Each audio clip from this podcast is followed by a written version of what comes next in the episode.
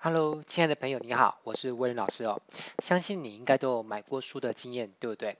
通常我们到书局啊，在决定是否要买这本书之前，我们是不是都会先做一个动作，就是先去看一下这本书的封面，再决定要不要把这个书呢拿起来在手上翻一翻。如果这个书的封面呢，可能书名取得还不错，那封面也设计得蛮漂亮的，那就会吸引到你。你可能会就会把这本书呢从书架上取下来，放在手上呢开始去翻阅。那通常我们会先去翻什么呢？通常我们不会直接开始翻书的内容的文章的部分，而是我们会先去翻哪里？翻书的目录，对不对？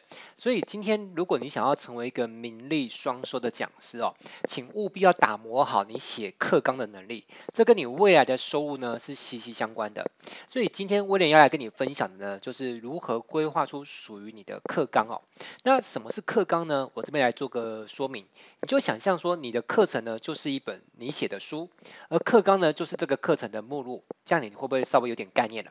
所以课纲写的吸引人呢，就变得非常。非常的重要。回想一下，你是不是看一本书的时候呢，会先看目录？看完目录之后呢，你可能再挑选其中一个章节，然后大概去翻阅一下。那假如第一书名是吸引你的，第二目录也吸引到你，第三你随意的翻开书中的任何一个章节，你都觉得好像还不错，那基本上这本书呢，你就会决定怎么样？把它买回去了，所以课纲呢，它其实是占据了一个课程呢，会不会被卖出去，能否成交学员，让他们报名你的课程的三大要素之一。那好的课纲呢，需要具备两个条件。第一，要很有诱惑性，要让人觉得呢，这个课程呢，你会教出一个很厉害的东西。你总不能平铺直述的，就像是开水配白面包一样，让人觉得这就是教一个很无聊的东西啊，这是不行的。所以你必须让人家觉得，哎，你会教出一个很厉害的东西哦。但是你又不能明摆说，哎，我就是要教你什么东西，这也不能够太明说。为什么？因为有些学生他其实蛮厉害的，他光是看你的课纲，如果就知道你具体要教什么的话，他有可可能会上网用某些关键字呢去做搜寻，因为现在网络上资讯都很方便嘛，那你他有可能搜寻完之后找到一些文章啊或是影片，他自己看了就懂得那些技术。那既然看了都懂了，他还需要报名你的课程吗？就不用，对不对？啊，所以有时候我们必须要形容像是什么呢？嗯，我来形容一下，你想象一下，就有点像是一个女生呢裹着薄纱在跳舞，那会有一种就是若隐若现那种性感的感觉。你不能完全包得太严实，包得紧紧，像包一个肉粽一样，那就会没有诱惑性。但是也不能全部脱光光，让他一眼呢就 把它看透了，这也是不行的。虽然这样形容可能有点奇怪，但是。也蛮写实的。好了，那接着我们来看一下课纲有分两种，一个是单层级课纲，一个是双层级课纲。那单层级课纲长得像什么样子呢？嗯，我来举个例子，我有一门课程是教威伯里架站实务班。好，那我现在口述给你听，你听看这种感觉啊。假如我是跟你说这个课程呢，你预计会学到六点。第一点就是威伯里的起手式，第二叫版面编辑神掌，第三页面管理大挪移。四，让你的网站琳琅满目的移花接木大法。五，进阶使用功能导览。六，特殊应用技巧加码大放送。那以上我讲的六点，这六点都是平行的，好，都是水平的，没有哪个高，没有哪个附属在谁底下。那这样子讲六点呢，这就是属于单层级课纲。这样你先有一个印象哈，那接着我再来跟你解释什么叫做双层级课纲。双层级课纲呢，就是会有几个大单元，然后呢，每个大单元都会有它的大单元的名称，而在每个大单元底下呢，还会有多个小单元，而且每个小单元呢，又会有小单元的名称。好，那这种情况就有点像是你看过书的目录，它会有什么第一章。然后呢，第一章是有一至一，好，就是第一章大章的第一小节，好，一至二，一至三，双层级课纲就类似像这样的结构。好，那我这边说明一下，单层级课纲呢，它是不管你是要做实体课或是线上课，它都是通用的。然后双层级课纲呢，特别适合什么？特别适合做线上课程。好，尤其是预录好的课程，所以记住哦，如果你是要做个预录好的，就是影片形态的录播课，那一定要做出什么形态的课纲？我建议你最好是做双层级课纲比较好，因为目前来说，所有主流的线上课程的平台呢，它的上架机制呢，都是比较倾向于双层级课纲的这种模式。好，那我现在再带大家导览一个双层级课纲的范例啊，这就是也是我自己写的哈，那。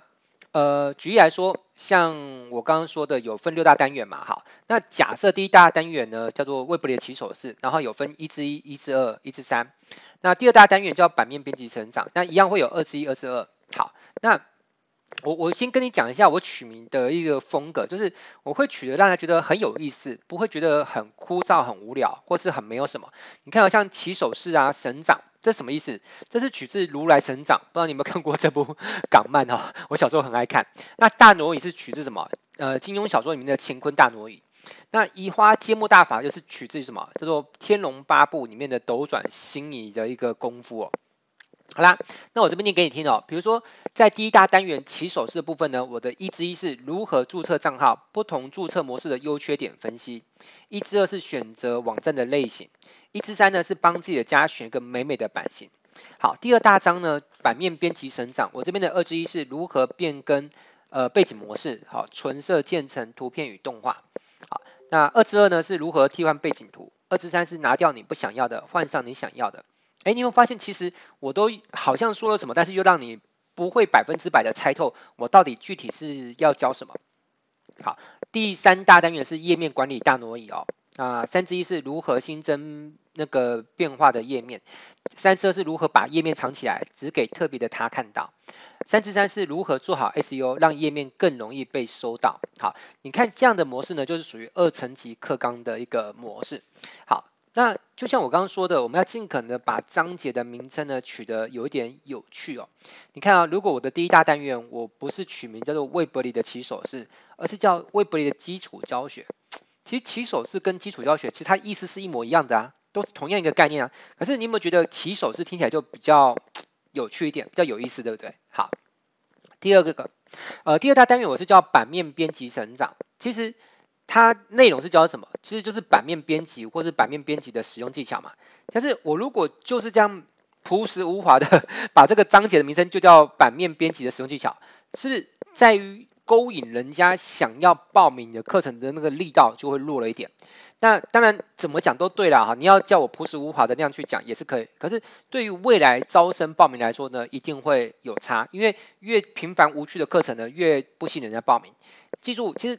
学员在报名的课程，除了讲师的名声以及课程的内容是不是他需要的，其实你的课纲写的吸不吸引人，也是在学员购买的考量的决策之一。好，好啦，所以我们必须要让课纲看起来是有点有趣又有点厉害的。好，比如说三之三是如何做好 SEO，让页面更容易被搜得到，是不是听起来还蛮吸引人，对不对？因为任何人。做出一个网站，一定都会希望能够被搜寻的比较靠前面一点啊，这就 SEO 嘛。但是如果你真的进来学这个课程，哈，坦白我跟你讲，其实这个技巧就是几句话就讲完了，那是一个非常简单的技巧。可是如果我直接在课纲的部分就把那个技巧给那个解释出来，就把答案说破了，说在课纲里面，那对于正在考虑要不要报名这个课程的一个读者来说，他可能就会想说，啊，就是这样子哦，那。好像没什么，他就不想报名的课程，对不对？好，所以我们要去营造出一个期望值。可是这个期望值呢，也不能够让他报名完之后呢，觉得落差太大。你必须要让人家进来之后呢，觉得是学校东西是真的有价值。比如说，你不能在课纲上面写的那种价值感，让他觉得好像花这个钱会买到一颗千年人参。结果他真的花钱报课之后呢，发现他没有买到人参，他只买到一个白萝卜而已。那感觉是不是落差太大，对不对？好啦，当他感觉落差太大的时候，他的用户体验就会不好，有种被骗的感觉。那你后续再开什么课程呢？他可能都不会再报名，甚至他还有可能会去申请退费哦。呃，目前来说，绝大多数的线上课程，它都有可能有满意保证。好，尤其是录播课。那以此类推，比如说我的六之一是教人如何跟 Facebook 赚串接啦哈，让人逛到网站就成为你的粉丝。好，那这边我可以说破没有关系。其实六之一的技巧呢，就是你去 Facebook 那边的。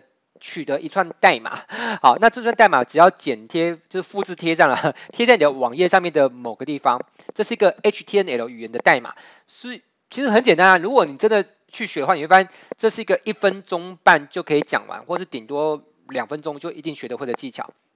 可是你看哦，如果我的六之一不是这样讲，我是把六之一写的说如何去 Facebook 取得代码，并且张贴到网站，其实你会发现这样的六之一是不是很无聊？对不对？就 啊一眼就看破了。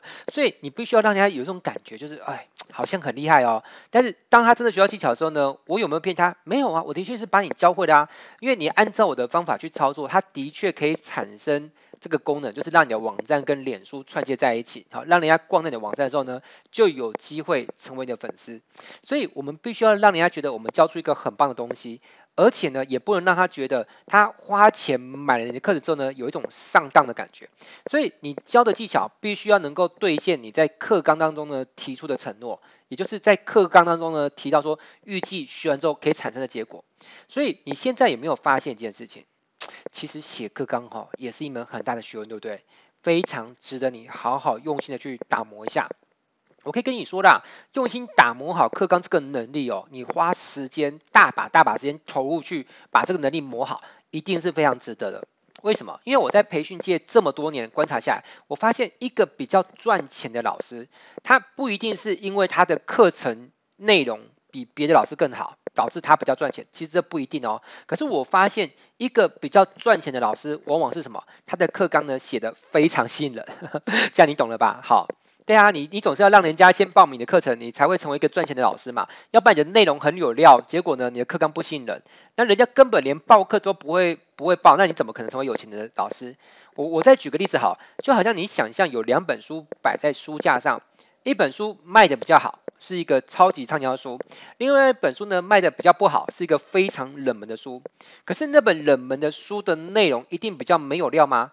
诶，其实也不一定啊，搞不好他书名设计不好啊，或者书的封面设计不好啊，更有可能是什么？他的书的目录写的不吸引人，对不对？所以你光是翻了前面的目录，你就不往下翻内容了。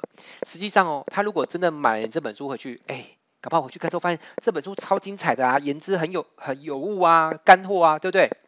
可是你会发现，问题是一旦书的目录写的不好。他就没有机会去证明他的价值，因为他连被买回去看的机会都没有。所以温老师在此呢，鼓励大家除了做出好的课程，要有趣又有料之外，还要怎么样？你要很认真的把你的课程，愿意投入足够多的时间把它写好啊！记住哦，把事情做完跟做好是不一样的。如果你只是要想把课纲写完，那当然投入时间不需要到很多。可是你要把课课纲写得很好，你就必须要有一个。就是觉悟啦，哈，就是你必须要投入足够多的时间，才有可能把课纲写得够好。千万不要有一种一厢情愿的想法，就是，哎呀，反正我的课程就是这么好啦。如果你不了解我的课程的价值，哦，那是你没有眼光，你不买呢就拉倒。千万不要这样想。我觉得，如果你真的相信你的课程的内容是可以帮助到很多人的，那你是不是要为了这个使命感，当一个非常愿意推销你课程的人？你就要当你课程的最佳推销员啊，要不然你没有成功的把你的课程给推销出去，你的课程是就没有机会帮助到世界上更多人，对不对？好啦，我相信一个好的课程啊，越是值得怎么样，创作者好好的用心的去想，怎么样把它卖出去，这样你才可可以把你的知识、你的脑袋用来为更多人服务。就像我自己本身就在这样想的，我都相信我的那个文案课程呢，可以帮助到很多的业务员、很多的中小企业主。所以呢，我就会认真的去想方设法，怎么把我的文案课程呢给推销出去。好啦，那关于课纲，它其实是一个很深的学问啊，哈，这个水很深。那真的要把这东西给讲完整的话，其实信息量也非常的庞大，所以我并不想要在一个章节就把它拿来讲完，因为这样会讲太久。